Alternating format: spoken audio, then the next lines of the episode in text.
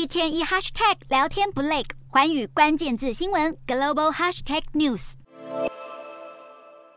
第七十七届联合国大会如火如荼进行中，美国总统拜登发言将近半小时，除了严厉谴责俄罗斯入侵乌克兰外，拜登也在演说后半段重申美国外交政策立场时提到台海局势。这是拜登去年一月就任总统以来首度在联大总辩论提及台海局势。拜登日前才公开表明，如果中国以武力犯台，美国将会出兵协防台湾。这也被认为是美方打破数十年来对台海冲突的战略模糊政策的一刻。而英国首相特拉斯也在他上任以来的首场联大演说中，强烈抨击威权政府以敲诈勒索的手段扩张影响力，并呼吁民主国家合作维护自由的世界秩序。早在发表演说之前，特拉斯就已在与日相岸田文雄举行的场边会谈中，直接点名中国最近对台军事行动完全属于挑衅行为。特拉斯呼吁英日两国合作，联手应对中国威胁。除此之外，特拉斯更在会晤立陶宛总统瑙塞达时，支持被中国以经贸胁迫的立陶宛对中国提出的贸易征送。另外，英国新任外交大臣科维利同样在联大场边会晤美国国务卿布林肯时，重申英国对台海和平稳定的承诺。本届联大期间，台海局势获得前所未有的关注，中国对台湾的文攻武吓已经引发国际社会的严正关切。